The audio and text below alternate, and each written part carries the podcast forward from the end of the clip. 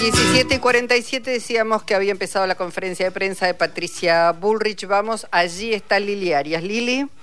Luisa, muy buenas tardes. Junto por el cambio, dio, bueno, en relación la candidata a presidenta de Junto por el Cambio, Patricia Bullrich, junto con eh, Luis Petri, candidato a vicepresidente de la misma fuerza, dieron una conferencia de prensa. En función dejaron toda la actividad de que tenían programada para hoy para poder realizar esta conferencia de prensa y todo relacionado obviamente con la subida del dólar ilegal y eh, lo que principalmente dijo es que están dispuestos a asumir eh, el 10 de diciembre eh, tal cual quiere el gobierno. Responsabilizó a Massa Mila y Luis Petri. ¿Cuál es la esencia de responsabilizar, por un lado, a, a Massa, a su contrincante, pero también a su competidor dentro de las balotajes? Bueno, claramente uno prende el fuego y el otro le echa nafta. Eh, cuando Sergio Massa asumió como ministro de Economía, después de su paso como presidente de la Cámara de Diputados, no solamente prometió bajar la inflación y llevarla a tres puntos en abril, sino que además asumió con un dólar de 290 pesos el dólar blue. Hoy el dólar superó la barrera de los mil pesos y esto sin lugar a dudas se va a trasladar a precios, esto genera más inflación y la inflación coloca a más argentinos bajo la línea de pobreza y esto es gravísimo, eh, en, donde hay una espiral eh, indetenible de suba de, del dólar en la República Argentina, con un candidato a presidente irresponsable que sigue emitiendo, que sigue dándole la maquinita. De hecho, las medidas que tomó en este plan platita este, tienen un costo fiscal de 3 billones de pesos y, generan un impacto eh, en el producto de 1.5 y, claramente no están siendo financiadas y esto va a generar más inflación en los próximos meses. Hola Petri, ¿cómo le va? ¿Qué tal? bien, bien, muy bien. Bueno, lo, lo, escuchaba con mucha atención. ¿Qué harían ustedes primero para evitar que el dólar ilegal siga subiendo y después para contener la inflación? Porque la verdad es que cuando se tomó el préstamo con el Fondo Monetario Internacional, todos y todas, o una gran mayoría, dijo, este es un acuerdo inflacionario, lo estamos pagando y viendo en este momento. Bueno, pero este gobierno se ha endeudado más que el gobierno de Campiemos. Pensemos que el préstamo con el Fondo Monetario Internacional, que fue para pagar deuda vieja, esto es importante decirlo, 8 de cada 10 dólares de ese préstamo fueron para pagar deuda vieja y el resto para cubrir déficit. Este gobierno ya nos lleva endeudados a los, a los argentinos en más de 90 mil millones de dólares. Por eso nosotros decimos, este es un gobierno endeudador, es un gobierno devaluador, porque claramente cuando asumió Alberto Fernández el, dólar oficial estaba en 60 pesos, fíjate ahora en cuánto está el dólar oficial, y es un gobierno ajustador, porque tenemos una de las inflaciones más altas este, de los últimos 30 años. Luis, quiero recordarte que hay un informe de la Auditoría General de la Nación que dice que gran parte del préstamo tomado por el gobierno de Mauricio Macri fue para fuga de capitales, ¿eh? para ayudar a los... no, no, lo dice la Auditoría General de la Nación, no, lo estoy diciendo yo.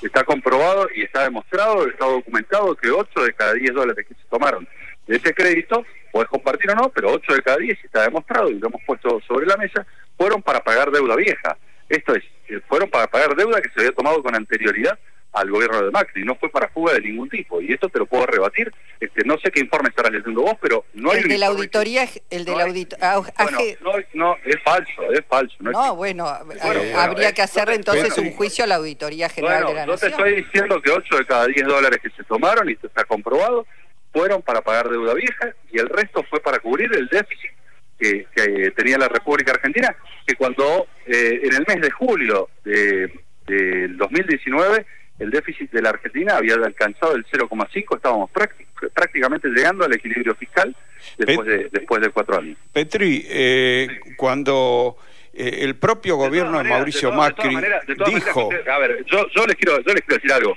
Han pasado cuatro años, ah, pero Macri ya no funciona, muchachos. Este, ah, ah, no, pero el préstamo sí, es un préstamo... pero, son 90 mil millones que este, ha tomado Alberto Fernández. Ustedes me están hablando como si estuviésemos... No, no, no, no tomó Alberto Fernández. no, es un rollover. No, no. Ah, pero, ah, pero la guerra, ah, pero la sequía, ¿qué viene más? Este, sí. cargo. pero se tiene que hacer cargo. Pero, claro que se tiene que hacer cargo. Bueno, el gobierno se, hará cargo y el gobierno va a elecciones. lo que te preguntaba, pero lo que te preguntaba es, ¿qué van a hacer entonces? para evitar que el dólar vamos a siga estabilizar subiendo. la economía, vamos a tener un banco central independiente, vamos a levantar los cepos y vamos a impedir que siga emitiendo descontroladamente como lo viene haciendo este gobierno. Digo, ¿Levantar el- los cepos? Petri, Sí, eh, quiero, si me deja hacer la pregunta cepos. que quería hacer hace un rato, sí, este. Pero cuando... acuérdense que estamos, acuérdense, yo lo que les pido es que se acuerden que estamos en el mes de octubre del 2023, no estamos en diciembre del 2019, porque si no estamos discutiendo el préstamo de Macri como si fuese la causa de todos los problemas de la República Argentina y, y no se hacen cargo este, del- de, los, de los gravísimos problemas que ha generado la, la errática política económica de Alberto Fernández. Bueno, ahora déjeme hablar a mí sin interrumpirme como yo no lo interrumpo. Este, cuando estaba el gobierno de Macri, dijeron que el país estaba muy desendeudado. Este, y usted ahora dice, habla de que fue la mayoría de un préstamo increíble por su volumen para pagar deuda vieja. Eso no, no parece coherente, pero además, Ya. eh, usted dice, usted se centra en la culpa del gobierno por la su- suba terrible del dólar. Este, Alfonsín soportó la hiperinflación con un dólar que se fue por las nubes. ¿También lo culpa Alfonsín por eso? Pero mira, estamos hablando de este gobierno, dejen de, de- a ver. Bueno, pero de estamos usando paralelos para 130% entender también. de inflación. Vos fíjate que durante el gobierno de Mauricio Macri la inflación fue del 54% en el último año. Y, Sí. y ustedes hablaban de hambrunas y que la gente no tenía para comer. Sí. Eh, hoy tenemos 130% de inflación, se han triplicado los planes sociales. Sí. El Banco Central tiene las, la- la- está, está con reservas negativas. Sí. Pero ustedes la duplicaron la inflación, no, tenemos- no es un tenemos modelo de manejo tenemos de inflación. pero tenemos pero pero pero tenemos un dólar imparable digo este, está claro que ha sido desastrosa la Bueno, política hoy el pre- económica de este gobierno. No es, es irrefutable. Eh, la, eh, la única verdad es la realidad. Y la realidad Sobre bueno, esa realidad, sobre esa realidad, hoy el ministro de Economía dijo, voy a meter presos a los que están especulando. Bueno, a ver, si quieres, si- a ver, debería empezar por él, porque si hay algún responsable de la situación económica que vive ese país, este es el ministro de Economía, que en lugar de eh, frenar la estampida del dólar, que en lugar de tomar medidas para estabilizar a la economía, eh, lanza planes platitas que lo único que hacen es generar más inflación. Y todos lo sabemos. ¿Cuál sería una de esas, me- una medida, deme una medida que eh, frenara el dólar y la inflación? Bueno, va, hay que dejar de emitir, lo sabemos todos. Esto es. ¿Esa es la la- solución la- para la- la solo dejar de emitir? Bueno, una de las tantas soluciones que hay que, que hay que propiciar para, para bajar los No- no parece muy concreto, bajar- hay Petri, que bajar perdóneme. El gasto público. Bueno, que- bueno, les estoy diciendo, hay que bajar el gasto público y hay que dejar de emitir este, al- con los altísimos niveles que lo hace la República Argentina.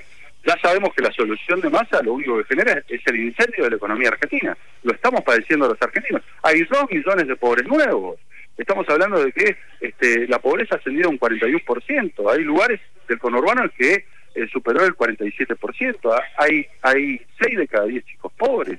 Este, hay, hay un millón de chicos que se están salteando una comida. Eh, entonces, ¿de qué estamos hablando? Que se haga cargo Massa que, que, que, que haga un plan de estabilización, que deje de emitir y que cumpla las funciones del ministro de Economía y no del candidato, porque se olvidó de la economía este, y, y- lanzó el plan estatista que lo único que genera es inflación y pobreza. Luis no le no le eh, atribuye ningún tipo de responsabilidad a Javier Milei con sus declaraciones, que la gente saque los depósitos. porque- Sin duda, sin duda que son desafortunadas, son desacertadas, porque él no es un panelista de televisión, él es uno de los candidatos a presidente. Entonces, cualquier declaración que aliente una hiperinflación, que aliente el retiro de depósitos, eh, que aliente el suba del dólar, impacta fuertemente en la economía. Pero eh, tiene responsabilidad.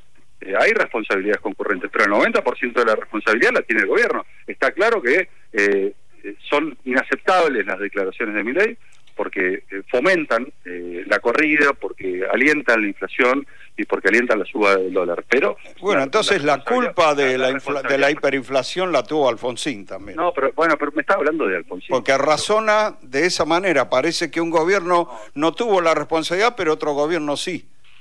No, no, yo te estoy diciendo que el 90% de la responsabilidad de este gobierno, que sean desacertadas, totalmente desafortunadas, las expresiones de Javier Milei, sin lugar a dudas. Ahora, eso no quita la responsabilidad primigenia que tiene el, el gobierno de, de- de Alberto Fernández, que está desaparecido, y del actual ministro de Economía, que hace las veces de presidente, ministro de Economía y candidato a presidente, colocando a los argentinos en un, en un estado de zozobra y angustia que es inusitado, ¿no? Luis, una última pregunta por mi parte. Eh, hay un grupo de radicales que están llamando a votarlo a Sergio Massa. ¿Qué piensa como radical que es usted? El, radicalismo en un 100% está encolumnado detrás de Patricia Bullrich, Gerardo Morales, toda la estructura del comité. Este, probablemente pueda haber algún afiliado radical que lo haga, pero, pero, pero toda la estructura, todo el partido, los gobernadores están 100% encolumnados independientemente de la opinión personal de algún de algún radical, ¿no? Bueno. estamos todos apoyando a Patricia Bullrich. Muy bien. Bueno, muchísimas gracias por la posibilidad de escucharte. gracias. Muy atento. Lili. Sí, eh, me quedé sin palabras. muy raro, ¿eh? muy raro, muy raro. No, pero ¿sabes qué pasó? Caminó durante todo el tiempo, entonces me era imposible, pues estábamos en un suelo, me era imposible escucharlos, y él caminó durante todo el tiempo, no pude escucharlo bien, y tampoco las preguntas que... No, no importa, no importa, lo, interesante es que lo pueda escuchar la audiencia a través de la radio pública. Nos cuesta mucho escuchar este a dirigentes de la oposición, de Juntos por el Cambio, así que fue muy importante para nosotros poder escucharlo a Luis Petri como siempre, gracias a vos, Lili. Un beso enorme y gracias a ustedes y a la, esa producción preciosa. Gracias, gracias a vos.